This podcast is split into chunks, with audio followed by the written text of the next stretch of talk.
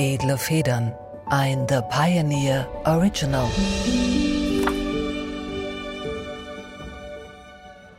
Liebe Zuhörerinnen und Zuhörer, mein Name ist Julie C. und ich begrüße Sie herzlich zur kostenfreien Version meines Podcasts Edle Federn vom 26.12.2023 mit Daniel Kielmann.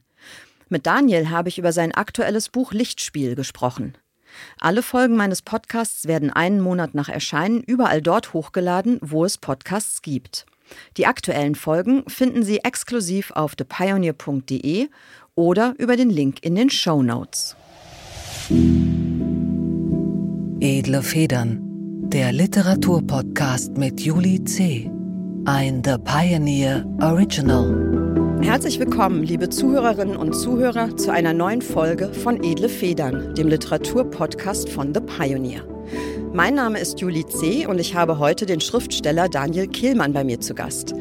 Daniel ist nicht nur der bekannteste und vor allem beste Erzähler der deutschsprachigen Gegenwart, sondern auch der erste Gast, der sich vor fast zwei Jahren in die erste Folge von Edle Federn hat einladen lassen. Trotz dieser Erfahrung ist er heute wieder hier, unverwüstlich, unerschrocken. Und ich freue mich, dass wir heute über seinen neuen Roman Lichtspiel reden können. Hallo Daniel, herzlich willkommen. Hallo. Du darfst dich jetzt noch einmal selbst vorstellen als den besten deutschen Erzähler der Gegenwart.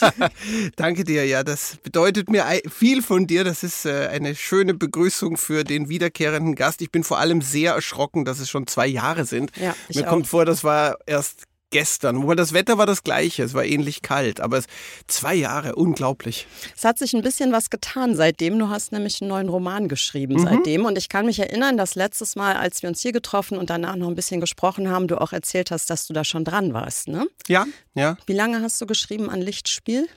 Ich habe insgesamt glaube ich, schon so fünf, sechs Jahre dran gearbeitet. Du kennst das ja, das verschwimmt ein, so ein bisschen im Rückblick, weil also vielleicht kennst du es nicht, vielleicht geht's bei dir, läuft es bei dir anders, aber es geht ja ein Roman, den man fertig schreibt, dann immer aus so vielen misslungenen Versuchen und Vorstudien und falschen Anfängen und misslungenen Anfängen hervor. Und äh, der Roman, der dann ein gelungener wird, war mal einer, mit dem man überhaupt nicht weiterkam und mit dem man anders anfing und wieder anders anfing. Und insofern ist es gar nicht so ganz leicht zu beziffern, wann habe ich ganz genau mit diesem Roman angefangen, weil der war mal ein ganz anderer Roman. Aber ich denke, ungefähr fünf Jahre würden hinkommen. War ursprünglich mal ein Buch, was irgendwie in Südamerika 1900 2 spielte. Nee, das nicht, aber es war, es, es, es, war, es war immer ein Buch über einen Regisseur. Aber es war zum Beispiel irgend, es war zum Beispiel ganz am Anfang mal ein Buch, das ich rückwärts erzählt habe. Also äh, schon eine ähnliche zeitliche Entwicklung, aber rückwärts und auch mit einem viel stärker fiktionalisierten Regisseur. Und das Schreiben ist eben doch sehr viel Trial and Error auch. Ja, das äh, kann man so sagen. Ähm, auch wenn ich glaube, dass du da tatsächlich einer von den, wie soll ich sagen, also den am meisten auch handwerklich fast schon muskelmäßig arbeitenden Autoren bist, die ich kenne. Weil ich mich erinnere, dass jedes Mal, wenn wir uns getroffen haben, du immer gesagt hast, es läuft eigentlich fürchterlich ja. und es geht dir schlecht. Das war immer wahr. Und alles ist grauenvoll ja. und am Ende kommt halt ein Buch raus, was einfach großartig ist und auch flächendeckend von, soweit ich das gesehen habe, von der äh, deutschsprachigen Literaturkritik abgefeiert wird, oder? Also hat irgendjemand das nicht gemocht? Also ich glaube, alle fanden es sensationell. Also nach meinen Informationen gab es ein paar vereinzelte Leute, die es nicht gemocht haben, aber es ist jetzt nicht meine Aufgabe, ihnen da Gehör zu verschaffen, ihrer Meinung. Da hast du recht. Und es gab auch genügend Stimmen, die es tatsächlich anders gesehen haben. Also das heißt, es muss jahrelang so katastrophal sein, um am Ende dann tatsächlich gut also, sein zu können. Also eigentlich ja. Eigentlich ja. Es ist glaube ich, wirklich so, dass man, äh, dass man sich nicht leicht machen darf. Dass man wirklich jedes Mal versuchen muss, auch in gewisser Weise von vorne anzufangen, in gewisser Weise auch etwas zu machen, bei dem man keine Routine hat. Und äh, es ist, glaube ich, wirklich wichtig, nicht nie sich auf diese Position zurückzuziehen. Ich bin ein Profi, ich weiß jetzt, wie das geht. Hm. Ich weiß wirklich ehrlich nicht, wie das geht. Das einzige, also Ian McEwan hat mal gesagt, ich wünschte, ich hätte das gesagt, aber ich kann dieses, diesen tolle Beobachtung nicht stehlen. Eventuell habe ich die sogar letztes Mal zitiert, als, als wir hier das saßen. Das jetzt ein bisschen peinlich, genau, aber wahrscheinlich kann sich keiner von uns dran Ja, erinnern. aber es ist auch so ein gutes Zitat, das bringt man auch gerne nochmal. Ian McEwan hat gesagt, wenn man einen Roman fertig hat, ist man ein Profi und weiß, wie man diesen Roman schreibt. Aber man weiß nur, wie man diesen Roman schreibt, nicht Hm, irgendeinen nee, anderen. Das hast du Okay, nicht. und so ist es ja wirklich. Und man ist jedes Mal wirklich wieder komplett am Anfang und soll es auch sein. Also äh, so eine glatte Professionalität ist wirklich der direkte Weg in die, in die Mittelmäßigkeit. Total interessant, dass du das sagst. Ich glaube, das gilt halt auch nicht für alle Autoren. Es gibt, glaube ich, sehr viele Autoren, was ich jetzt auch nicht bewerten will, die sozusagen ein Verfahren entwickeln im Laufe ihrer Karriere und das auch verbessern und verfeinern, aber im Wesentlichen dabei bleiben, weil sie einfach merken, dass es eben für sie funktioniert und wahrscheinlich sich dann auch gut anfühlt, weil man so eine gewisse Sicherheit hat zwischen diesen Leitplanken, die man sich selbst geschaffen hat und die es dann auch nicht nur sozusagen sich selbst reproduzieren, vielleicht auch in einem berechtigten und angemessenen Ja. Sinn schaffen, Ja, innerhalb des Verfahrens trotzdem wieder originell und, und neu und gewinnbringend zu sein. Ja, ich beneide zum Beispiel alle äh, Kolleginnen und Kollegen, die eine wirklich interessante Krimireihe schreiben. Weil ich denke immer, das muss echt Spaß das muss machen. angenehm sein. Ja, wenn man einen richtig tollen, eine tolle Ermittlerfigur hat und vielleicht so ein paar Figuren rundherum und man hat das, also wirklich für mich das beste Beispiel ist natürlich der geniale Wolf Haas mit seinem Brenner, aber man hat den Ton, man hat den Ermittler und dann den in immer wieder ein neues Szenario schicken und Wolf Haas macht ja auch ganz andere Bücher, um zu zeigen, er kann das auch. Also er ist auch überhaupt nicht jemand, der sozusagen einfach ein Schema reproduziert, aber mit den Krimis ist es schon so, dass er in gewisser Weise alles vorbereitet und am Start hat und dann einfach Ja. wieder in Gang setzen kann. Stelle ich mir auch toll vor. Das stelle ich mir wahnsinnig gut vor. Ja Wolf Haas, den ich auch sehr genial finde, zusammen mit seinem Ermittler auch einen bestimmten Tonfall Ja. entworfen hat, der zum Ermittler gehört. Also das ist ja, Ja. sozusagen ein komplettes Package. Er hat Genau. die Figur, die Psychologie, das Milieu und er hat auch noch den Stil, in dem er das Genau, schreibt. und dann sagt niemand, und mit Recht sagt das niemand, sagt niemand, Wolf Haas wiederholt sich schon wieder, sondern man freut sich also drauf. sagen, endlich wieder ein endlich, Brennerkrimi. endlich wieder ein Brennerkrimi. Also die Kollegen, die sowas haben, beneide ich. Ich habe das nicht. Und gut, ich könnte es ja versuchen, aber bisher habe ich keine Idee für einen Ermittler und kein echtes Interesse an der Krimiform. Also ich hatte mal gedacht, vielleicht eine Krimireihe zu machen über einen Ermittler, der jedes einzelne Mal den Fall nicht aufklärt. Aber ich glaube, das wäre jetzt auch auf die Dauer sehr schnell zu frustrierend. Eine lustige Idee, aber ich stelle es mir auch frustrierend vor. Irgendwie will man dann schon das Nee, Ende genau. auch haben als Krimileser. Wie geht's dir denn jetzt, wo das lange Leiden vorbei ist und du die Erträge einfährst? Also ich meine es jetzt nicht ökonomisch, äh, vielleicht auch, aber ich meine es jetzt vor allem sozusagen ideell, also wo es einfach fertig ist und man sagen kann, ach, so ist es schön oder? Ja, es ist natürlich schön, es ist natürlich wunderbar. Trotzdem jedes Mal, man arbeitet ja viele Jahre an so einem Buch. Ich weiß nicht, ob dir das ähnlich geht. Also ich denke immer, dieses Mal muss ich es doch schaffen, das einfach zu genießen. Das Buch wird fertig sein. Hoffentlich mögen es die Menschen. In dem Fall jetzt ist es äh, größtenteils so. Alles ist wunderbar und die, man, wie du sagst, fährt die Erträge ein. Und jedes einzelne Mal ist es irgendwie weniger entspannend, als ich es mir vorgestellt habe. Das liegt an sondern- deinen Lesereisen, ja, von genau, denen du nicht lassen schon. kannst. Ja, es liegt schon daran, dass ich dann jedes Mal auf Lesereise gehe und in der Bahn irgendwo festhänge. Also ich nehme an, du schaffst das inzwischen, oder? Also ich wahrscheinlich sind es die Lesereisen, die die Entspannung verhindern. Eigentlich ist das jetzt auch wieder gemein gegenüber Lesereisen, weil man könnte die ja auch gerade als ein Zelebrieren empfinden, weil Könnte du man. fährst in tolle Veranstaltungsorte, da kommen hunderte von Menschen, die dich lieben, die dein Buch lieben, die dir zujubeln. Also das wäre ja eigentlich auch eine Form von Celebration.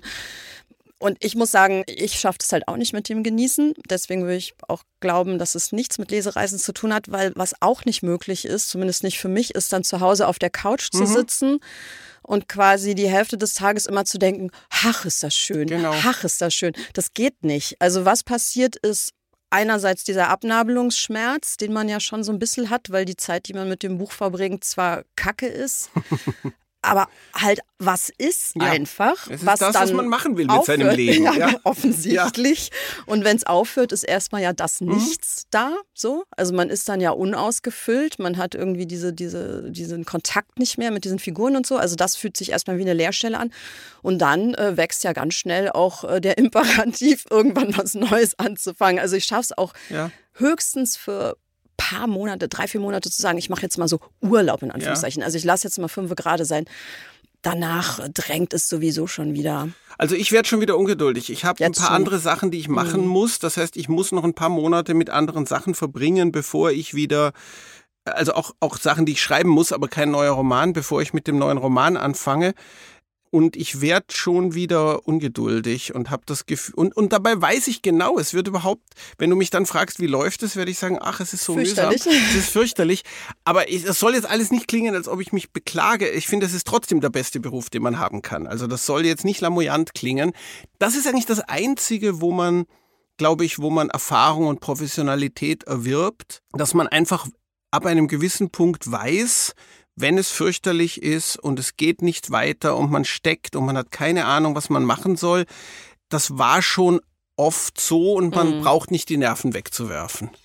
Ich würde sogar sagen, jedenfalls ist es bei mir so, dass ich lerne nie bis es bis zu dem Punkt, wo ich es wirklich kann, aber zumindest nervenmäßig es besser zu ertragen, gegen das eigene Gefühl weiterzuarbeiten. Also mhm. ich habe wirklich Phasen, wo ich denke, es ist scheiße. Mhm. Und zwar nicht nur graduell oder noch nicht gut genug, sondern es ist von der Grundidee, das ganze Projekt ja. ist vollkommener Dreck. Absolut, habe ich und auch. Und ja. man muss es sofort eigentlich vernünftigerweise beenden, weil es ist komplette Zeitverschwendung.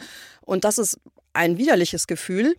Und mit diesem Gefühl aber weiter zu schreiben, also an etwas zu arbeiten, von dem man in dem Moment fest glaubt, dass es Unsinn ist, muss man, glaube ich, äh, dann trotzdem tun, weil manchmal ist schon nach drei, vier Wochen das Gefühl ein anderes, obwohl sich ja an dem Projekt nichts geändert hat. Also man hat offensichtlich äh, vielleicht auch einen hormonellen Zustand durchlitten oder ich weiß nicht was. Und das kann sich nochmal ändern.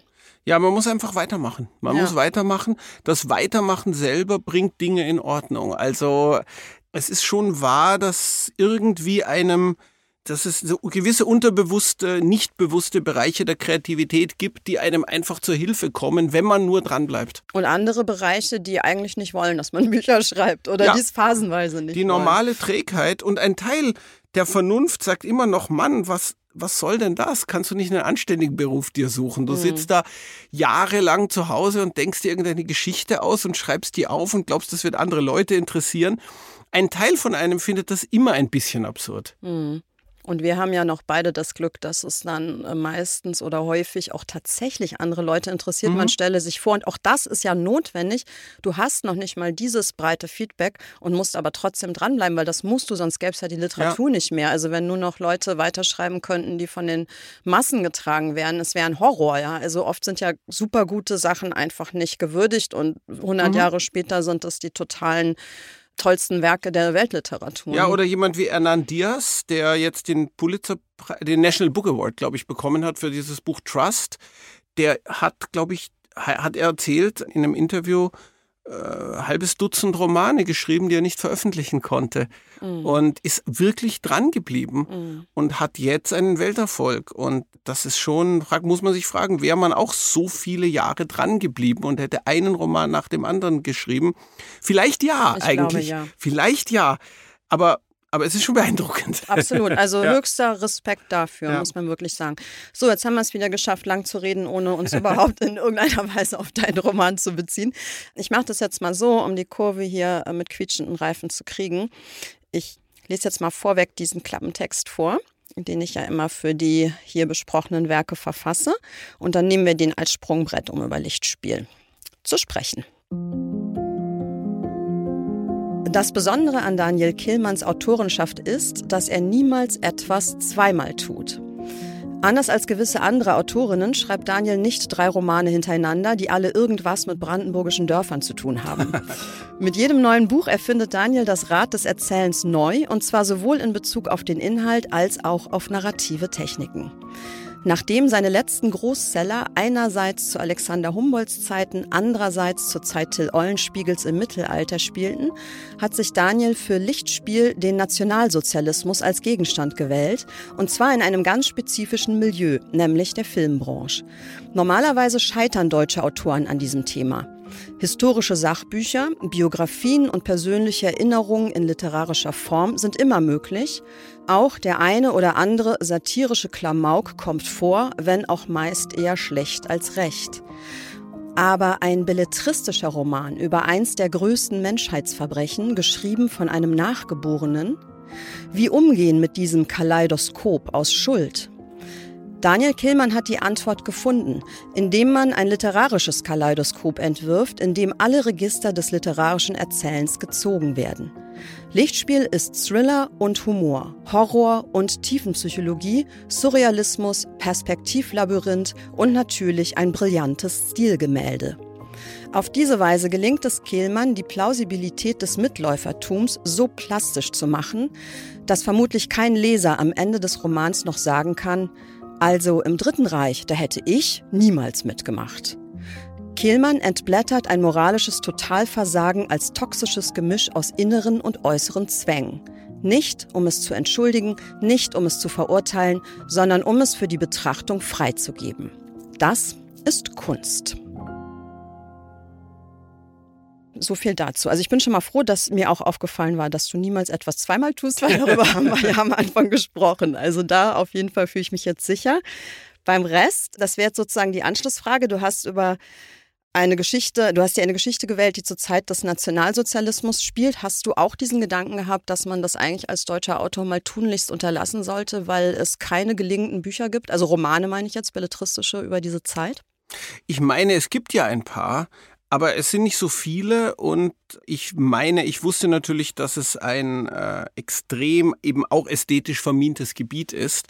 Also es, es wird einem da gerne alles Mögliche vorgeworfen. Äh, entweder, dass man die Gräuel ausnutzt für sein Buch oder dass man die Gräuel verharmlost oder beides zugleich oder dass es eben unmoralisch ist, überhaupt davon zu erzählen, weil die Verbrechen so groß sind, dass man darüber nur schweigen kann, was ich übrigens nebenbei gesagt für eine ganz gefährliche äh, Behauptung halte. Das heißt, ich war schon ein wenig besorgt, Einerseits was die Aufnahme angeht, aber dann natürlich auch was das Gelingen angeht, war ich noch mehr als sonst besorgt. Das heißt, bei einem so gewichtigen Thema hat man natürlich noch mehr Angst als bei anderen Themen, dass man der Sache nicht gerecht wird. Aber es hat mich eben auch so gereizt. Es hat mich so gereizt, diese, du hast das, also danke für diesen tollen Text, du hast das auch so, so genau getroffen, was ich wollte, diese Realität des totalen Staates, des totalitären Staates. Und da trifft sich ein bisschen, was ich bei Lichtspiel gemacht habe, mit dem, was ich in meinem letzten Roman Till gemacht habe, weil es eben in beiden Fällen ging es mir darum, eine sehr fremde, dunkle Welt zu erzählen. Und bei Till war das die Welt vor der Aufklärung, die Welt des universalen Aberglaubens und der universalen Angst eigentlich. Und hier bei Lichtspiel ist es eine andere Welt der universalen Angst, nämlich eben die des totalitären Staates. Und äh, Papst war dafür so eine ideale Figur, weil er eben im sicheren, schönen, warmen Hollywood war und dann das gemacht hat, was die meisten Emigranten, die es rausgeschafft haben, nur ihren Albträumen erlebt haben, nämlich wirklich zurückgegangen ist und ich sozusagen mit ihm in den Albtraum zurückgehen konnte als, als beim, beim Erzählen. Deswegen musste auch dieser Hollywood-Teil am Anfang so, so umfangreich sein, sein mhm. damit man sich dort erst einmal sozusagen heimisch fühlt, um damit es dann noch seltsamer ist, wenn man in diese Welt zurückkommt, in die eigentlich aus der es immer nur die ganze Zeit bis dahin so verhall, verhallte, dunkle, Bericht, vage Berichte mhm. gibt. Also ich wollte diese Welt erzählen und das musste man eben dann, das habe ich so rausgefunden in, in vielen gescheiterten Versuchen, das musste man eben auf so eine multiperspektivische Weise machen, um dieser absoluten Irre, also dieser, dieser Irrealität des totalitären Staates auch, auch, äh, auch gerecht zu werden. Jetzt machen wir einmal kurz noch so ein paar historische äh, Fakten sozusagen, damit äh, jemand, der jetzt nicht genau weiß, wer Papst ist das und das Buch noch nicht gelesen hat, das nachzuvollziehen kann. Also GW Papst ist ein super erfolgreicher damals schon sehr erfolgreicher österreichischer Filmregisseur gewesen, der dann in Hollywood eben für ein paar Jahre, wie lang waren das? Zwei also er war zuerst in Frankreich und ist dann äh, Anfang der 30er Jahre schon nach Hollywood gegangen. Ich bin, Aber war es waren so zwei, da, zwei, ne? bis drei, zwei Jahre, bis drei Jahre schon, ja genau dort gelebt hat. Und das ist diese Phase, die du eben mhm. auch schilderst, wo er als deutscher, mehr oder weniger Exzellent, also österreichischer, deutschsprachiger Exzellent in dieser Filmwelt ist und dann einerseits, weil er dort nicht richtig Fuß fasst, aber auch aus familiären Gründen dann nach mhm. Österreich zurückkommt und da quasi dann gefangen wird von mhm. den politischen Entwicklungen. Er kommt da eigentlich nicht mehr raus. Er kommt da eigentlich nicht raus, ja. Also er hat, es war natürlich ein Fehler. Es ist ein Fehler, wenn man mal in Hollywood ist, in so einer Situation, dann überhaupt zurück nach Europa zu gehen, wo der Krieg droht. Es ist ein Fehler, aus Europa, aus dem freien Europa zurückzugehen in die Ostmark, wie Österreich damals hieß. Aber abgesehen von diesen Fehlern, diesen, diesen Ungeschicklichkeiten eigentlich, macht er erstmal überhaupt keine Fehler, sondern äh, ist, er ist ein strikter Gegner der Nazis. Er hat mit denen ideologisch überhaupt nichts am Hut. Er will sich auch nicht vereinnahmen lassen. Aber die Umstände sind eben so, dass die Falle um ihn herum immer mehr äh, zuschnappt, bis er dann gezwungen wird, Filme zu machen für die, für die Nazis. Und dann passiert was Seltsames weil er eben ein echter Künstler ist und weil sie ihm tatsächlich Ressourcen mhm. in, und, und, und Möglichkeiten und Profis und gute Schauspieler zur Verfügung stellen, will er es ganz will er's gut machen. Und er macht es auch ganz gut. Und diese seltsame Dialektik äh, hat mich, hat mich sehr fasziniert. Also dem liegt eine historische Geschichte zugrunde. Es, es gab diese merkwürdige verdrehte Emigrationsgeschichte des großen Regisseurs G.W. Papst. Der war der dritte der großen Regisseur, deutschen Regisseure neben Lang und Murnau. Und er ist eben wieder verschlagen worden ins Dritte Reich und hat dort Filme gemacht. Und das ist eben auch der Grund, dass man ihn nicht mehr so gut kennt wie die beiden anderen genannten, weil man ihm das nach dem Krieg natürlich extrem übel genommen hat. Man hat ihn als Kollaborateur gesehen. Und das finde ich ist eben das äh, ganz Große, was dir einfach in diesem Roman gelingt, ist, dass man eben nicht sagen kann, er war ein Kollaborateur. Man kann aber auch nicht sagen, dass er keiner war. Genau, genau. Er ist auf jeden Fall jemand, der unbedingt seine Arbeit machen will. Fast um jeden Preis, wobei dann eigentlich auch doch wieder nicht. Also er hat schon einen moralischen mhm. Kompass, mhm. aber man schaut so einem inneren Erdrutsch oder so einem Shiften einfach zu. Also man, man, man sieht ihn durch die verschiedenen Szenen durchlavieren und sich verstricken und irgendwie so ging es mir, habe ich die ganze Zeit mich immer wieder auch selbst gefragt, was hättest du ja. denn an seiner Stelle gemacht? Ja? Mhm. Hättest du es wirklich anders gemacht? Wo wäre der Punkt gewesen, wo du die Stopptaste gedrückt hättest? Was ist der Morgen, an dem du aufstehst und sagst, bis hierhin und nicht weiter? Jetzt muss ich aufhören, meine Familie vielleicht in Gefahr bringen, irgendwie die Flucht ergreifen und so. Und das ist eben das, was ich so genial finde, dass du ihn nicht bewertest, sondern mit dieser völligen Ambivalenz, die ja auch zwischen Schuld und Unschuld mhm. so oszilliert, durch diese ganze Geschichte durchgehst. Also ich finde, da gehört ganz schön viel Rückgrat auch dazu ähm, für, den, für den Autor, aber irgendwie auch für den Leser ja. so ein bisschen, das dann auch auszuhalten, weil es ja viel einfacher ist, sich dann zurückzuziehen auf so eine klare Sache, naja, der Papst war ein Kollaborateur, das war halt ein Nazi und das stimmt aber eben nicht und das Gegenteil stimmt aber auch nicht das so richtig. Das Gegenteil stimmt auch nicht. Also es ja. ist, ist gleichzeitig, ich muss sozusagen als, als Schriftsteller in gewisser Weise wie, also auf, auf seiner Seite sein. Also ich kann ihn nicht verurteilen und ich will ihn auch nicht verurteilen, aber es wäre auch zu leicht zu sagen, äh, ja, das waren halt schlimme Umstände, da hatte niemand eine Wahl, sondern hm, man hat schon eine nicht. Wahl. Also es ist, es ist eine, das ist eben das, was ein Roman machen kann. Was eigentlich keine andere Form, also Philosophie kann das in der Form nicht, äh, Geschichtsschreibung kann das auch nicht in der Form. Der Roman kann diese extreme, ambivalente Verstrickung erzählen, in die uns das Leben bringt und kann sie eben deswegen erzählen, weil er nicht dauernd bewertet. Was aber nicht heißt, dass das alles nicht zu bewerten ist. Aber es ist sozusagen nicht die Aufgabe des Romans. Ja. Ja, absolut. Jetzt lesen wir mal ein Stück. Gerne. Ich lese ein kurzes Stück, da ist Papst mit seiner Familie in sein Anwesen in Österreich, eben Ostmark, wie es jetzt heißt, zurückgekommen. Und äh, noch ist kein Krieg. Er denkt, man könnte noch ausreisen. Und äh, der Hausmeister des Anwesens erwartet ihn und die Familie und hat sich in seinem Verhalten sehr geändert zu früher. Federlesen.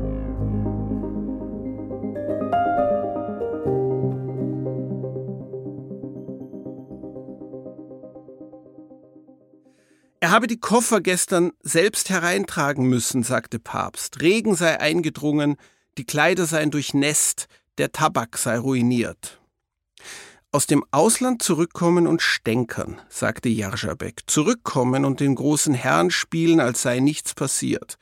Es sei aber eine Menge passiert und in dem Ton brauche man einem Ortsgruppenleiter Jarzabek nicht zu kommen oder man werde sich schnell anderswo wiederfinden. Die Pendeluhr an der Wand füllte die Stille mit trägem Ticken. Der Hirschkopf starrte. Nach einer Weile fragte Jerzabek, was die gnädigen Herrschaften denn heute zu tun gedächten. Er könne das Auto instand setzen, ein Ausflug nach Grössing vielleicht, ein Picknick am schönen Schleinsbrunnen, seine Frau werde Brote schmieren. Papst schwieg verwirrt. Für einen Moment fragte er sich, ob er wohl immer noch träumte, aber ein Blick in Trudes Gesicht zeigte ihm, dass sie das Gleiche gehört hatte. Beim Schleinsbrunnen in der Nähe sei auch das Gemeindegefängnis, sagte Jerzabek. Da hockten die Leute, die bald ins KZ weitergeschickt würden. Für die werde jetzt gesorgt. Sein Dialekt verzerrte das Wort gesorgt so sehr, dass Papst einen Augenblick brauchte, um es zu verstehen. Gsurkt. Er habe keine Zeit für einen Ausflug, sagte Papst. Er müsse arbeiten, er müsse schreiben. Jerzabek fragte, ob er einen Film schreibe. Papst nickte, stand auf und ging hinaus. Das werde dann wohl wieder ein Judenfilm, sagte Jerzabek zu Trude. Trude stand schnell auf und wollte gehen. Jerzabek trat ihr in den Weg und fragte, ob er noch etwas für die gnädige Frau tun könne. Gnädige Frau klang bei ihm wie ein einziges Wort. Gnei Frau. Nichts, sagte sie. Aber wenn sie doch etwas brauche, sagte Jerzabek, dann gebe sie doch Bescheid. Das sei nämlich wichtig, dass er sich darauf verlassen könne, dass die gnädige Frau im Falle, dass sie etwas brauche, auch Bescheid gebe. Trude versprach es. Denn er und die Gattin, sagte Jerzabek, freuten sich so, dass die Herrschaft zurück sei, so angenehm wie möglich wolle man es ihr machen, so gemütlich wie überhaupt nur möglich auf dieser schönen Gotteswelt. Trude wollte an ihm vorbeigehen, er machte einen tänzelnden Seitenschritt und verstellte ihr den Weg.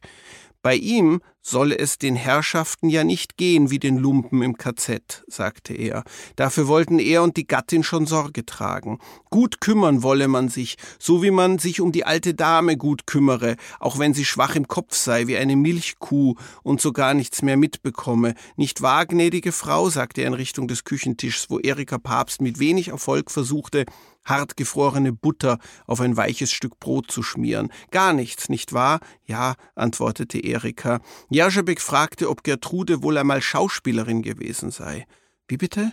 Die gnädige Frau sei doch eine schöne Frau, habe er nur sagen wollen. Da könne man sich ja fragen, ob sie einmal Schauspielerin gewesen sei, weil man wisse ja, dass der gnädige Herr etwas übrig habe für die Schauspielerinnen, wegen der Schönheit und des losen Lebenswandels. Trude blickte über seine Schulter, Papst war nicht zu sehen, es klirrte, sie fuhr herum. Erikas Teller war zu Boden gefallen und zerbrochen. So ein schöner Teller, rief Jaschabek, so eine Kuh, immer passiere was. Wie bitte? fragte Trude wieder. Ihr Herz klopfte, Sie spürte, dass sie rot angelaufen war. In der Aufregung fiel ihr nichts anderes ein. Ja, nein, nein, nein, nein, rief Jaschebek, das sei gar nicht gemünzt gewesen auf die alte Dame. Kuh sei hier in der Gegend einfach ein Ruf, den man ausstoße, wenn ein Unglück geschehe. Auch wenn sie schon sehr blöd sei, die Alte, und hässlich geworden obendrein, so sei doch seine natürliche Ehrfurcht vor der Mutter des gnädigen Herrn, er sprach es wie ein Wort aus, Gnei her, viel zu groß, um derlei je zu äußern, wenn die Herrschaft ihn hören könne. Dann trat er abrupt zur Seite, um Trude vorbeizulassen.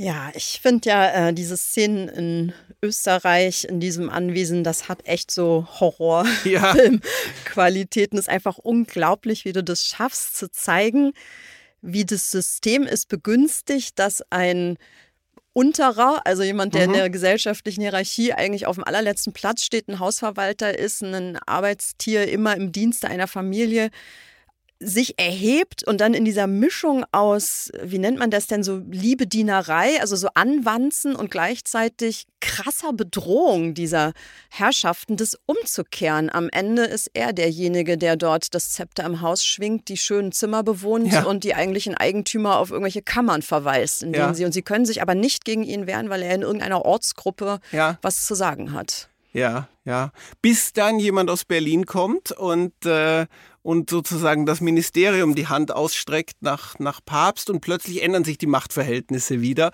Aber das ist natürlich auch keine ideale Situation für ihn. Also es, es ist sozusagen im, in diesem System. Es gibt keinen Bereich, wo man, wo man äh, Rettung oder Frieden oder Sicherheit fände.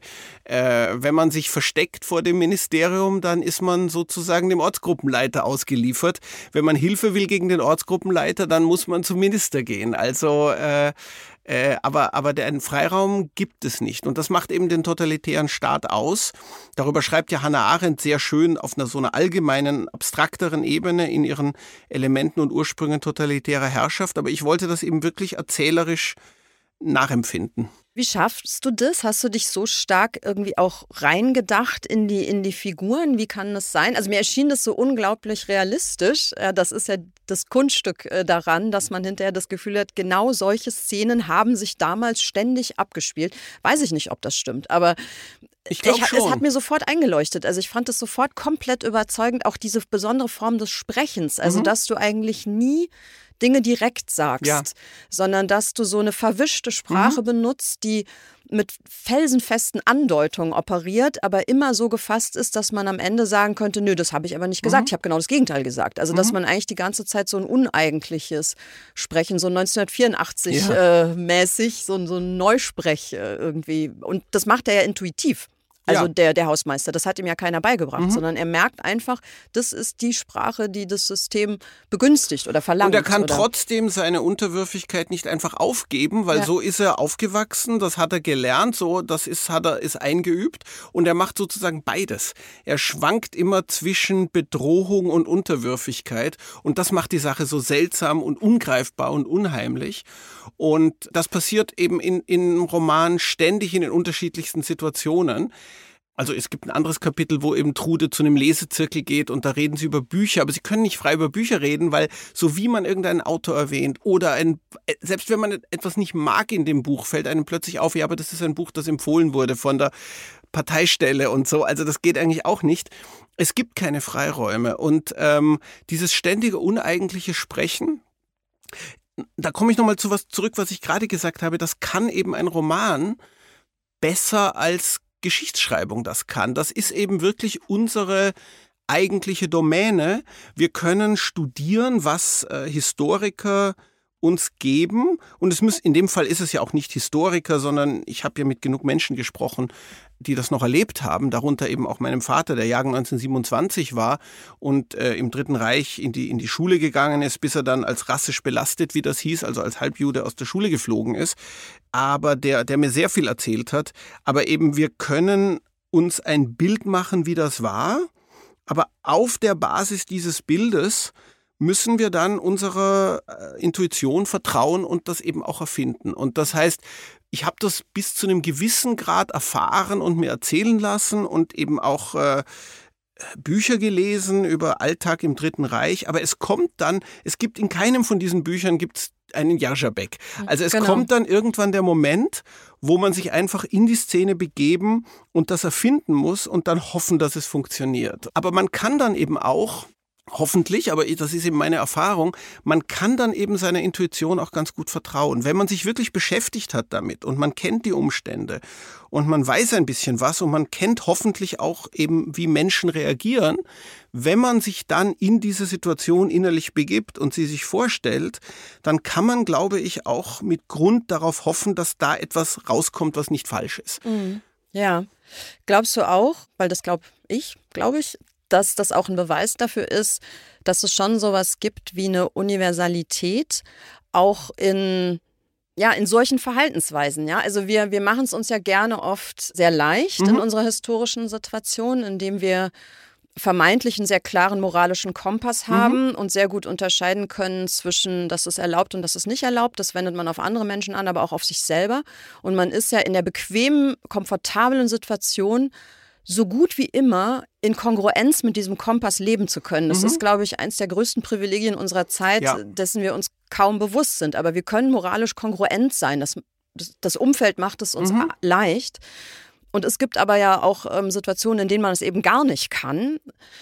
Also glaubst du auch, dass das was Universelles hat ja. und dass wir uns deswegen einfühlen können? Also ja. dass wir letztlich auch uns selbst befragen. Wir können uns das, das gut schreiben. vorstellen. Wir haben ja, ja Fantasie und äh, man kann das ja eben auch nachvollziehen, wenn man es sich wirklich klar macht. Und das ist eben die Aufgabe von auch von Romanen, noch mehr als von Filmen, weil Filme sind immer doch letztlich der Blick von außen auf die Menschen und Romane sind doch der Blick von, von innen. innen. hinaus sozusagen, mhm. auf, von, ja. von aus Menschen heraus auf die Welt. Mhm. Und man kann das dann schon, wenn man es sich klar macht, ganz gut nachvollziehen, dass eben in der Welt der wirklichen radikalen Diktatur man nicht nur so vieles nicht sagen darf, sondern man kann sich nicht mal drüber verständigen mit anderen, dass man das nicht sagen darf. Weil man weiß ja nie genau, wo die anderen stehen und man weiß, dass die Leute berichten und einander anzeigen und denunzieren. Und das heißt, man, man ist ständig in so einer vagen Vorsichtssituation, weil man ja eben nicht mal einander erstmal, in und manchen Situationen ist das natürlich möglich, aber in meisten Situationen kann man einander nicht mal signalisieren, dass man hier das, was man eigentlich sagen möchte, nicht sagen kann. Also ich habe zum Beispiel auch eine, es gibt eine Szene im Roman, eine Drehbuchbesprechung, wo dann auf einmal die Gestapo kommt und mhm. den äh, Drehbuchautor Einfach verhaftet. Mitnimmt, ja, grauenvolle Szene. Aber das Wichtige ist. Weil du lachst, dir macht das Spaß, du bist echt ein totaler Sadist auch, oder? Die macht, naja, nein, also doch, da ist schon was Lustvolles. Es macht, es macht Spaß, diese, äh, diese Schrecklichkeit in ihrer grotesken Seite zu erzählen. Und gerade beim Dritten Reich hat das ja Tradition. Ich erinnere nur, ich muss gar nicht bis zu Lubitsch oder Chaplin gehen. Es mhm. gab vor ein paar Jahren den wunderbaren Film Jojo Rabbit zum Beispiel, der das auch gemacht hat.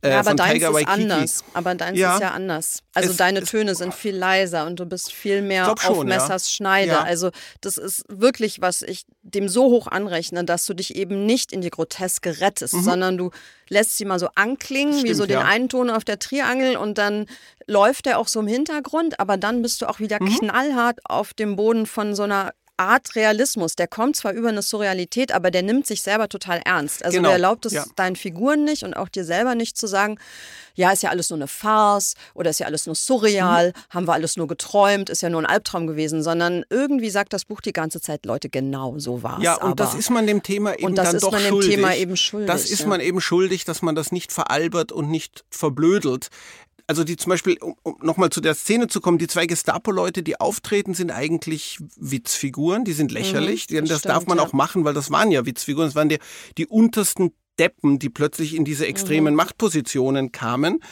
Aber in, das Entscheidende, warum ich das erzählen wollte, ist eigentlich, was danach passiert. Wenn der Drehbuchautor verhaftet wurde, mhm. können die Zurückgebliebenen nicht mal nicht darüber, reden, reden, was gerade passiert ist. Es schließt sich der See und ja. die Oberfläche ist wieder glatt. Ne? Genau. Also genau. alle tun ja. eigentlich so, als wäre nichts passiert. Weil sie kein, weil man nicht, es reicht ja, wenn ein einziger den sozusagen äh, denunziert hat oder wenn ein einziger an die Gestapo berichtet und davon kann man ja oder sollte man ja ausgehen sogar in so einem größeren Raum und das heißt, es gibt nun gar nichts, was man sagen kann in so einer Situation, wenn da gerade jemand du verhaftet wurde. Du kannst ja eigentlich nicht mal Blicke zuwerfen, nee. das kann auch schon zu viel das heißt, sein. Man muss einfach weitermachen und äh, das ist natürlich vollkommen grotesk und letztlich letztlich hatte ich das Gefühl, so eine Verhaftung, das ist oft erzählt worden. Aber dieses, was passiert nachher, mhm. da hatte ich das Gefühl, da, das gibt's noch ein gewisses erzählerisches Neuland. Das hat, das, da, da war, das hat mich interessiert. Ja, und ein unglaublicher Schrecken ist darin. Also mhm. dieses, jemand wird so rausgezupft, der ist auf einmal nicht mehr da. Ja. Und dann schließt sich sozusagen der Vorhang ja. und alles geht genauso weiter wie vorher und alle wissen, also es ist also das Und wirklich, dann, ein ähm, paar Kapitel später, kommt er ja wieder. Ja. Aber dann kann man ihn gar nicht ansprechen und fragen, was ist dir denn passiert, wie war das? Weil dass er wiederkommt, es kann heißen, sie haben ihn einfach freigelassen. Kann auch heißen, dass er Leute verraten hat. Genau, und es kann heißen, er wird es wieder tun. Das heißt, mhm. er kommt wieder, das macht es noch schwieriger. Man kann eigentlich in dem Moment, wo er wiederkommt, gar nicht mehr mit ihm sprechen. Mhm. Also damit kann überhaupt keiner umgehen, dass er dann wieder da ist. Das ist das eine, was du total plastisch werden lässt. Also sozusagen wie die sage ich jetzt einfach mal, Zwänge der Diktatur sich auf diese Situation auswirken. Aber das andere, was auch rauskommt, das finde ich eben auch wahnsinnig wichtig und toll, ist, dass die Menschen, die davon betroffen sind, auch innere Anpassungsleistungen vornehmen. Mhm. Also nicht nur quasi ich muss damit umgehen, ich kann jetzt nichts sagen, ich muss jetzt runtergucken, ich muss still sein. Also das sind ja sozusagen, das ist so sich selbst kontrollierendes Verhalten, um halt nicht anzuecken, das ist das eine. Aber man muss ja auch innerlich versuchen, Standpunkte einzunehmen, die es einem ermöglichen, nicht zu zerbrechen. Und damit gerät man aber auf diese moralische schiefe Ebene. Mhm. Also nicht, weil man sich dann unbedingt Also nicht, weil man jetzt sagt, okay, dann finde ich eben alles gut, dann habe ich es Mhm. leichter. Also nicht ganz so. Aber so ein bisschen so. Also, dass man quasi sich mit so ein paar Sachen innerlich dann doch abfindet oder Ja. einverstanden erklärt oder sie irgendwie als gegeben hinnimmt, weil man sonst gar nicht mehr in der Lage wäre, weiterzumachen. Also die Figur, die es im Buch, in deinem Buch nicht macht, ist Trude, die Frau Ja. vom Papst. Die ist sozusagen die ganze Zeit im inneren Widerstand von Mhm. morgens bis abends und sie wird depressiv, Sie trinkt. sie trinkt, also sie stirbt eigentlich fast Mhm. an ihrer inneren, ja, was Zerrissenheit oder an ihrem inneren Anrennen. Und alle anderen shiften aber Ja. so ein bisschen. Und das finde ich auch so plausibel, dass es das ist, was man macht, weil man seine seine seelische Gesundheit sonst aufs Spiel setzt, weil man das nämlich gar nicht ertragen kann. Und es ist ja auch nicht falsch in der Hinsicht, man kann sich ja immer, fast immer, ein paar können das nicht, aber äh, die meisten Menschen, die in ihrem Alltagsleben noch irgendwie funktionieren, können sich ja immer erzählen selber, dass sie viel mehr noch hätten kooperieren können. Das heißt, Mhm. So nach äh, dem Motto, ich habe es ja nicht, ich habe es ja immer noch besser gemacht, als ich es hätte tun Genau. können, schlimmstenfalls. Genau, und man kann sich immer erzählen, dass es ja immer noch irgendwie geht. Und das ist ja auch nicht falsch. Das ist ja auch eine, ist ja auch eine menschliche Eigenschaft, dass wir uns an alles sehr schnell gewöhnen können. Mhm. Und das hat ja auch Vorteile im Leben, dass man sich an alles sehr schnell gewöhnen kann. Aber eben der, der totalitäre Staat benutzt das eben sehr geschickt, dass man sich an alles sehr schnell gewöhnen kann. Wie ist denn es jetzt mit äh, diesem sogenannten Spoiler-Alarm? Können wir über den Film sprechen, den Ja, er macht? wir. Ja, ja, Und durchaus. auch darüber, also weil jetzt sind wir so an einem Punkt, Mhm. man kann sich an alles gewöhnen. Es gibt ja dann sozusagen in diesen Dreharbeiten, die er dann in Berlin macht, eine In Prag, in Situation, Prag. Äh, in Prag, Ja, ja. Entschuldigung, natürlich, Sie sind ja gar nicht in Berlin, wo was passiert, wo man sich eigentlich nicht mehr dran gewöhnen kann. Und auch, also können wir darüber reden, was das Mhm. ja, ist? können wir machen, ja. ja, ja. Magst du es einmal kurz Ja, erzählen? also- Weil das ist ja sehr speziell auch mit diesem Film, der ja nie gesendet wurde, der fertiggestellt wurde, aber der jetzt als Der Geheimnis ist tatsächlich irgendwie weg verschollen. ist. Das war ja. der dritte Film, der dritte und letzte Film, den GW Papst im Dritten Reich gedreht hat. Der ist verschollen. Und äh, verschollen ist ein verschollenes Kunstwerk ist natürlich etwas Wunderbares für Romanautoren. da kann man viel mitmachen. Und was ich damit mache, ist eben, dass Papst noch einmal zu seiner ganz alten künstlerischen Größe aufläuft. Also man hat ihn ja die ganze Zeit eher passiv und hilflos erlebt, aber hier am Set versucht er, und es gelingt ihm auch noch einmal wirklich große Kunst zu machen, ein seltsames, avantgardistisches Meisterwerk voller Ideen, er nützt die Möglichkeiten voll aus, aber zu diesen Möglichkeiten voll ausnützen gehört dann eben auch, und das ist alles so ein bisschen, das wird aus der Sicht seines Regieassistenten erzählt, der auch eine wichtige Figur ist, also das bleibt alles so ein bisschen leicht ins surreale, albtraumartige verschoben, also nicht hundertprozentig klar, ob das wirklich geschieht, aber es sieht schon sehr danach aus. Also für mich war es klar. Ja, also man kann schon davon ausgehen. Er es ist nur, bekommt sie wollen hunderte von Statisten er geliefert. bekommt in dem Augenblick, wo ihm hunderte Statisten ausfallen und das ist der letzte Drehtag und er braucht die, auch da, er spricht nicht aus, was er will. Er, er sagt, die Statisten müssen her. Er sagt dazu, er sagt nie genau, wie er sich das vorstellt, aber er hat vorher bei Leni Riefenstahl gearbeitet, am Set von Tiefland und weiß, was man macht, wenn man Statisten braucht. Also er weiß, was das heißt, wenn man sagt, sie müssen mir jetzt Statisten hier bringen. er weiß, wo die herkommen. Und die kommen dann, kann man das, kann man von ausgehen, die kommen aus dem nicht allzu fernen Theresienstadt. Und, äh, und damit bekommt er noch eine Massenszene, die für den Film ganz wichtig ist und nutzt, geht sozusagen zur letzten Grenze darin, die Ressourcen, die ihm der Filmproduzent Goebbels zur Verfügung steht, wirklich zu nutzen.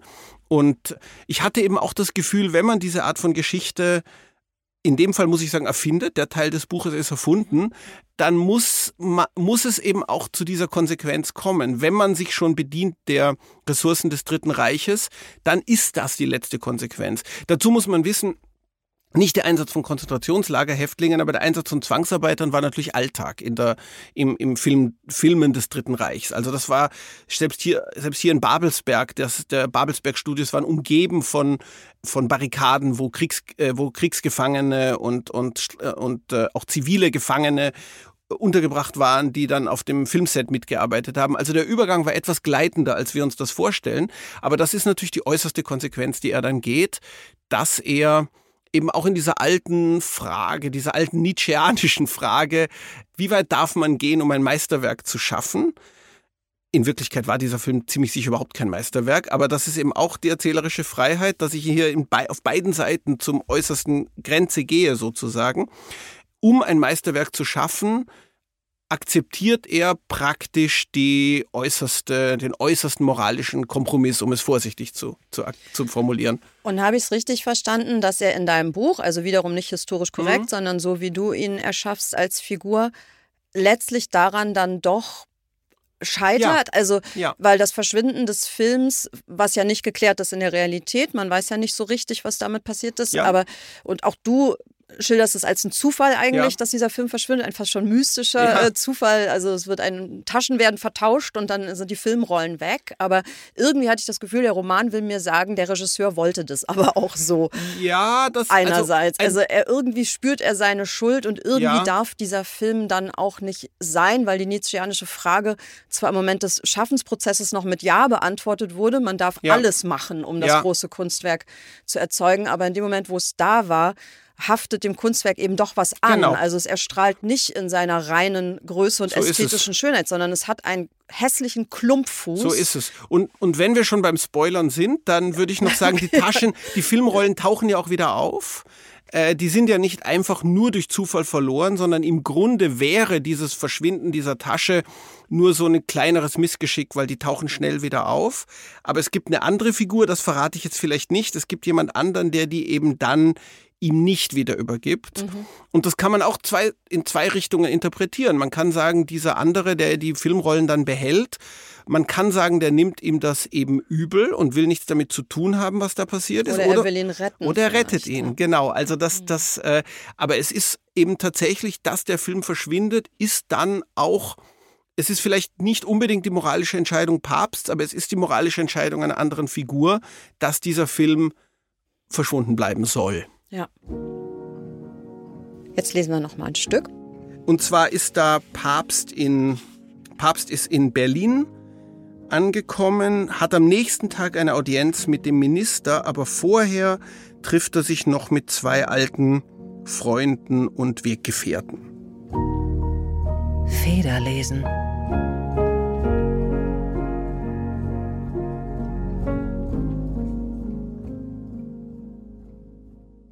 Sein Freund und Kollege Keutner hatte eine Wohnung in der Bleibtreustraße. Papst ließ seinen Koffer im Hotel und ging eine halbe Stunde um den Savigny-Platz herum, bis er sicher war, dass niemand ihm folgte. Überall war das Hakenkreuz.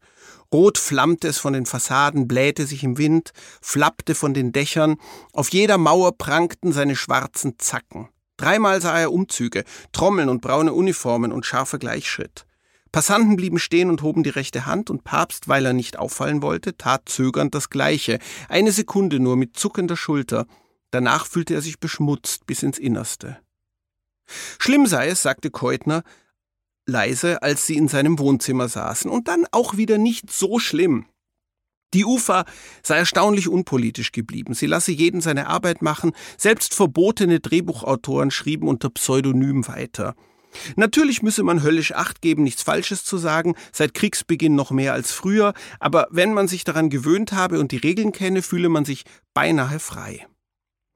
Es läutete an der Tür. Draußen stand ein kleiner, sympathischer Mann, noch keuchend vom Aufstieg in den dritten Stock. Er hatte zwei Flaschen besten Rotweins dabei, das war der Schauspieler Heinz Rühmann. Er kam geradewegs aus Babelsberg. Sie drehten dort den Film der Florentiner Hut, erzählte er, nach einem Stück von Labiche unter Lieben einers Regie, blitzend heiter und gescheit, einer der besten Filme, in denen er je gespielt habe. Er klatschte in die Hände und rezitierte Dialoge. Dann imitierte er Lieben einers Art, mit den Fingern zu schnipsen, wenn ihm Einfälle kamen, was, sagt er, oft der Fall sei. Lieben einer sei voll von Einfällen, ein herrlicher Regisseur und keine Nazis, weit und breit. Man könnte meinen, in einem anderen Land zu sein. Sogar Witze über den fetten Göring oder den steifen Ribbentrop würden erzählt. Alles sei frei und lustig und wild. Keutner schloss das Fenster. Hier sei man aber nicht in Babelsberg, sagte er warnend, er habe neue Nachbarn. Die früheren Bewohner seien weg, jetzt wohnte da ein Ehepaar, beide in der Partei. Die Hauptfigur des Films, erzählte Rühmann ungerührt, gespielt natürlich von ihm, wechsle ständig zwischen Handlung und Kommentar. Auch werde die subjektive Kamera aufs Intelligenteste eingesetzt, es sei die reine Freude. Papst trank und bemühte sich zuzuhören, aber immer wieder liefen seine Gedanken voraus zu dem, was morgen bevorstand. So trank er mehr und öffnete schon die zweite Flasche und nickte interessiert, als Keutner sagte, du wirst sehen, sie brauchen uns mehr, als wir sie brauchen. Deutschland importiere ja keine Filme mehr, sagte Rühmann, und die Kinos müsse man dennoch füllen, das gehe nicht nur mit Propaganda, also sei man angewiesen auf die paar Leute, die wüssten, wie man gute Filme mache. Einige hätten es nach Hollywood geschafft, sagte Keutner, Zinnemann zum Beispiel und natürlich Fritz Lang. Aber wer nicht so viel Glück gehabt habe, der müsse halt hier tun, was er könne, müsse sauber bleiben, so wenige Kompromisse wie möglich machen, eben seine Arbeit tun. Ganz ohne Kompromisse gehe es natürlich nicht, sagte Rühmann. Er habe sich von Maria scheiden lassen müssen, sonst hätte er nicht mehr arbeiten können. Er habe ihr dann selbst einen schwedischen Kollegen als neuen Scheinehemann vermittelt, den Rolf. Er überweise den beiden monatlich Geld, Göring habe das Arrangement abgesegnet, so sei allen geholfen. Er könne drehen, Maria sei sicher, Rolf verdiene gut. Papst fragte, wo sie denn lebe, die Maria. Na, bei Rolf, sagte Rühmann, wo sonst, der sei doch ihr Mann. Dann tranken sie eine Zeit lang schweigend. Reihum schenkten sie nach, hoben die Gläser, stellten sie wieder ab, schenkten ein, bis die Flasche leer war. Ja doch, man könne gut arbeiten, wiederholte Rühmann schließlich jetzt, wo die Ufer de facto verstaatlicht sei, stehe mehr Geld denn je zur Verfügung, und trotz des Krieges sei alles erstaunlich gut organisiert, weil die Entscheidungswege so kurz geworden seien. Alles liege bei Reichsfilmintendant Hippler und der frage immer beim Minister nach. Und wie ist der Minister? fragte Papst. Ärgern dürfe man ihn halt nicht, sagte Keutner.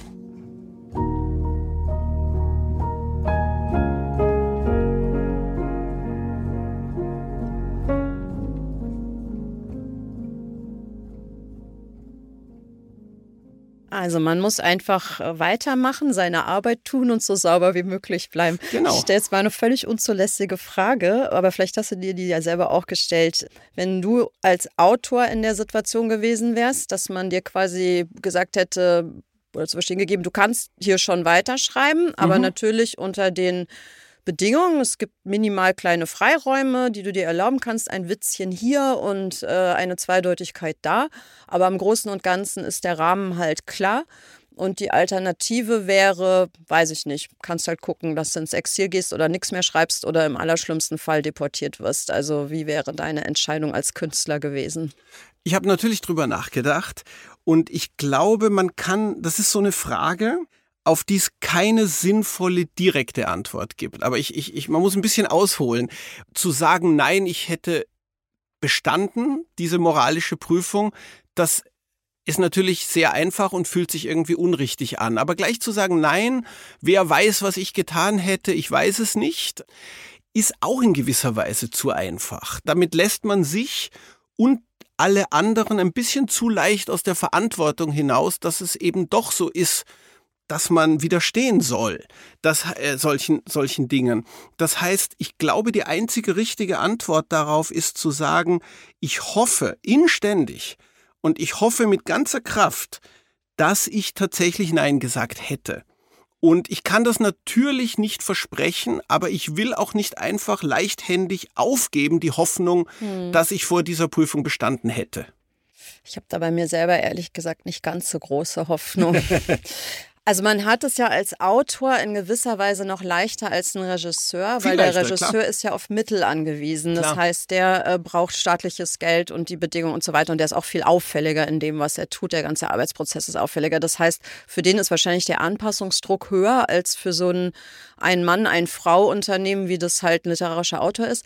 Andererseits stelle ich mir vor, dass es dann ein Regisseur auch wieder leichter hat zu vergessen, wo er sich befindet und was er da gerade macht, weil dieses dieses Filmen ist ja auch so eine eigene Welt. Und was mhm. der Rühmann jetzt ja gerade auch gemacht ja. hat und versucht hat zu erklären, ist, dass das wie so eine Kapsel ist. Genau. Ja? Also draußen gibt es irgendwie diesen Nationalsozialismus, der wird dann aber fast schon surreal. Mhm. Und die eigentlich fiktive Welt des Films bekommt dann Realitätsstatus. Und dagegen kann man alles andere so ein bisschen negieren, ja. als wäre das gar nicht echt. Und das klappt, glaube ich, nur, wenn man sich mit zig Leuten zusammenschließt und in so einer Maschine arbeitet. Alleine schafft man das nicht. Und für uns als Autoren wäre vielleicht auch die Frage gewesen, ob wir überhaupt arbeitsfähig geblieben wären oder ob man sozusagen dann in einer Schreibkrise versunken wäre, genau. die im schlimmsten Fall... Äh, wie, wie Erich Kästner, über den genau. jetzt viel gesprochen wird, über ja. den gleichzeitig ein Film und ein Buch jetzt gerade rausgekommen sind, der allen immer signalisiert hat, er ist hier, um den großen Roman über den Nationalsozialismus zu schreiben. und dafür auch einige durchaus akzeptable kleinere Kompromisse in Kauf genommen hat, nämlich harmlose Unterhaltungsdrehbücher geschrieben hat für die Ufer, aber diesen Roman hat er eben nicht geschrieben. Den hat statt ihm dann der, der Schriftsteller Faller da geschrieben, äh, mit Jeder stirbt für sich allein, der wirklich im Geheimen unter Lebensgefahr den großen Roman aus der Innenansicht des, des Nationalsozialismus geschrieben hat. Im Fall von Papst ist die Antwort, glaube ich, vor allem die, die, die, die, die, die ultimative Antwort ist, wenn du es geschafft hast, da rauszukommen, dann geh nicht zurück. Und das ja. ist, glaube ich, tatsächlich ja. auch, das ist, glaube ich, wirklich auch, kann man ruhig verallgemeinern. Begib dich nie wenn du es irgendwie vermeiden kannst in den Machtbereich einer Diktatur. Ich glaube, das ist eine ganz gute Lebensmaxime. ein schönes Wort, aber er tut es ja auch aus familiären Gründen. Ja. Seine Mutter lebt Klar. da ja auch. Ja. Also wenn er jetzt wirklich gesagt hätte, ich gehe auf gar keinen Fall zurück, hätte er sagen müssen, ich lasse meine demente Mutter im Stich in den Fängen dieses Hausmeisters, den wir ja, vorhin kennengelernt haben. Dafür hat er seinen Sohn im Stich gelassen. Dafür hat er den Sohn mitgenommen, nimmt er den Sohn mit und der Sohn wird dann einer nationalsozialistischen Vollausbildung und Vollverformung sozusagen mhm. unterworfen. Also wie gesagt, es ist nicht meine Aufgabe, meine Romanfiguren moralisch zu bewerten. Es geht ja gar nicht so sehr ums Moralische, sondern wirklich um die großen biografischen Fehler, die, die und der große Fehler ist, wenn du in Hollywood bist, dann geh nicht zurück zu Goebbels. Aber Abgesehen davon ist es schon absichtlich auch so konstruiert und so, dass, deswegen muss ja der Roman auch sehr relativ lang sein. Das ist mein längstes Buch bisher, weil es ist eben ein Weg von vielen, vielen kleinen Schritten. Und Borges hat ja immer wieder gesagt, ein, alles, was ein Roman kann, kann eine Kurzgeschichte auch, wenn sie gut ist. Das hm. stimmt eben nicht. Das stimmt es gar gibt nicht. Dinge, für die brauchst du die lange Strecke. Zumal ich finde, dass deine Stationen, die du hast, Hollywood, Österreich und Berlin und Prag, nicht nur ähm, sozusagen eine biografische Entwicklung und die Entscheidung, also nicht nur die psychologische Dimension haben, plausibel zu machen, warum sich der Papst so und so entscheidet und wie die Stationen sind, sondern ich finde, dass man als Leser auch so langsam reingezoomt mhm. wird ins genau. Herz der Finsternis. Ja. Also das finde ich halt toll, wie man aus der USA-Perspektive das so noch als so ein, also nicht als ein Fake, aber als so ein ganz komischen, schlechten Scherz erlebt, was da in Deutschland los genau. ist. Also wo genau, alle ja. noch so denken, ja, so richtig ernst, das kann man nicht wirklich ernst nehmen, ist ja, ja völlig ja. absurd. Also wir sitzen hier unter Palmen bei bestem mhm. Wetter. Was machen die denn da? Ach, naja, so. Genau. Und man weiß ja als Leser, was für eine Sorte Scherz das dann war mhm. und dass das durchaus damals auch schon erkennbar gewesen wäre. Aber natürlich ist die räumliche Distanz dann verführerisch, ja. das halt so wegzulächeln letztlich. Und dann kommt er in dieses Österreich und ist ja immer noch von Berlin ja, über 1000 ja, Kilometer entfernt, aber er ist halt im ersten Dunstkreis, mhm. wo schon die Arme dieses Systems halt absolut hinreichen. Und danach ist er dann im Auge des Ganzen angelangt. Und deswegen glaube ich, dass das auch für das Erleben von dem, was Totalität im politischen mhm. Sinn bedeutet, total wichtig ist, dass man nicht auf Seite 1 das genau. aufschlägt genau. und hat das erste Gespräch mit Goebbels genau. oder so. Genau, das ist ganz, und das, ich wollte so, ich würde sogar noch formal, ich bin also formal das Ganze auch äh, sehen. Ich, ich hatte das Gefühl, aus dem Grund musste dieser Roman beginnen, konventioneller, also, also er musste relativ konventionell beginnen, also von dem ersten Kapitel abgesehen, dass den, die Rahmenerzählung ist, aber wie eine Art von Buch, die man schon kennt. Emigranten unter sich in Hollywood. Mhm. Ähm, dass man denkt, ja, das kennt man, es ist hoffentlich interessant erzählt, aber das kennt man schon. So ein bisschen lustig Genau, so ein bisschen so. lustig. Und dann mhm. wird man aus dieser konventionellen Situation, geht es eben in eine andere Richtung, als man das kennt, nämlich zurück. Mhm. Und da, das passierte ja wirklich keinem. Also es gibt wirklich keine vergleichbare Emigrantenbiografie. In die falsche Richtung. In die falsche Richtung, genau. Und deswegen musste es auch vom sozusagen formal konventionellen Erzählen ins immer mehr aberwitzige und, und dunkle und eben ja ins Herz der Finsternis gehen. Mhm. Nun spielt es in der Filmbranche. Du hast ein Bein in der Filmbranche auch stehen, in deinem eigenen Schaffen. Natürlich habe ich mich sofort gefragt, äh, wird das verfilmt? Jetzt die Frage an dich. Stehen sie schon da und würdest du überhaupt äh, dein Okay geben oder hättest du Angst, dass das auf eine ästhetische Weise unverfilmbar ist, weil wenn man sich das so vorstellt, denkt man einerseits, boah, krass, geile mhm. Szenen, voll super im Film, da Hollywood mit dem Sektglas genau. und dann Österreich, der starrende Hirschkopf an der Wand. Ja. Ich sehe das schon vor mir und dieser Hausmeister und die Massenszene in Prag mit den, mhm. mit den mhm. KZ-Insassen. Das kann man sich alles filmisch perfekt vorstellen. Aber das, worüber wir jetzt ganz viel gesprochen haben, diese hochambivalente, komplexe Herangehensweise in den Perspektiven, in den Psychologien, die lässt sich natürlich ja. nicht abbilden. Du hast gesagt, Film ist der Blick von außen und das mhm. stimmt ein bisschen. Würdest du okay sagen? Versucht's? Oder ich, würdest du sagen, nein und lieber ja und nicht? nein, ja und nein. Es, es kommt noch etwas hinzu sogar. Der Roman arbeitet ja auch stark mit filmischen Anspielungen und Mitteln. Mhm. Das heißt, es gibt viele Schnitte, es gibt richtige Kamerafahrten, die sozusagen Anspielungen sind auf Film, nicht Ästhetik, Filmbetrachtungsweise eigentlich, Filmschnitt häufig. Also in gewisser Weise habe ich versucht, nicht einen, also es werden ja oft genug Romane verfilmt und hier habe ich wirklich versucht, Film als Ästhetik zu romanisieren sozusagen. Das heißt, theoretisch, wie du schon sagst, könnte man das Buch häufig Bild für Bild wirklich einfach auf die Leinwand bringen, aber es wäre dann nicht mehr interessant. Ähm, es wäre nicht mehr interessant, weil die Film, weil der filmische Blick als Film ist einfach ein konventioneller Film. Und ähm, das heißt, man muss das Ganze völlig neu durchdenken, ja. um daraus einen Film zu machen.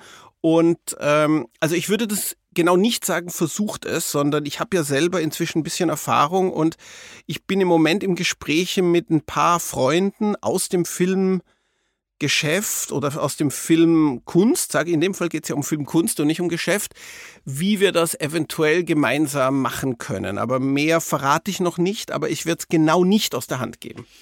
Kann ich sehr gut verstehen. Also du wärst auch an der Drehbuchentwicklung gegebenenfalls dann beteiligt. Ja, das, also das wäre sozusagen nicht nur Bedingung, sondern das, es wäre wirklich so ein, gemein, so ein gemeinschaftlicher Versuch, das mit ein paar äh, Freunden zu machen, die viel Erfahrung haben, wie man Filme macht. Und wir würden es e-, eventuell gemeinsam in Angriff nehmen. Aber mehr darf ich noch nicht sagen. Das kann ich absolut, absolut klar. Aber wahnsinnig spannend. Also im eigenen Interesse hoffe ich, dass es dazu kommen wird, weil es wirklich irre wäre, äh, zu schauen, ob das geht. Also ob man mhm. das sozusagen einmal zurück abwickeln kann und dann wieder neu aufwickeln. Ich, wirklich, ich weiß es auch noch nicht. Mhm. Ja, super spannend. Und jetzt die dumme letzte Frage, die so oft gestellt wird. Ähm, wenn es nicht das Drehbuch zu Lichtspiel ist und du hast gerade eben ja schon gesagt, dass wahrscheinlich äh, das nächste Projekt dich sowieso irgendwann wieder an den Schreibtisch zwingt, gibt es schon was, woran du arbeiten wirst oder bist du in der Erfindungsphase? Ich weiß schon relativ genau, wovon der nächste Roman handeln soll. Nicht wird, traue ich mich noch nicht zu sagen, weil es kann sich ja alles noch ganz oft ändern aber ich weiß schon relativ genau, wovon er handeln soll. Und es wird in der Gegenwart spielen, mal wieder, habe ich ja öfter gemacht, aber die letzten zwei Romane nicht. Das wird in der Gegenwart spielen. Und ich habe das Gefühl, ich weiß es genau, ich muss mich nur hinsetzen, ich kann es in, in einem halben Jahr schreiben, aber gleichzeitig habe hab ich genug Erfahrung, um zu wissen, so wird es nicht ablaufen. Kannst du sagen, was das von der Hauptfigur sein wird oder wäre das zu viel aus dem unfertigen Nähkästchen Nee, das möchte also okay. jetzt gar nicht aus Geheimhaltung, sondern eher aus Aberglauben äh, möchte ich das noch nicht verraten. Ich hoffe trotzdem, dass es nach viel Leiden und, äh, und Schmachten und Werken wieder dann fertig wird und vielleicht ja auch nicht erst in fünf Jahren, sondern diesmal vielleicht schon in drei. Es wird auf jeden Fall wieder eine Überraschung sein, wieder was völlig Neues und wieder ein großartiges Buch, dessen bin ich mir ganz sicher. Und jetzt, lieber Daniel, vielen Dank, dass du wieder da warst. War ein super schönes Gespräch für danke mich. Danke dir, danke. Edle Federn, der Literaturpodcast mit Juli C. ein The Pioneer Original.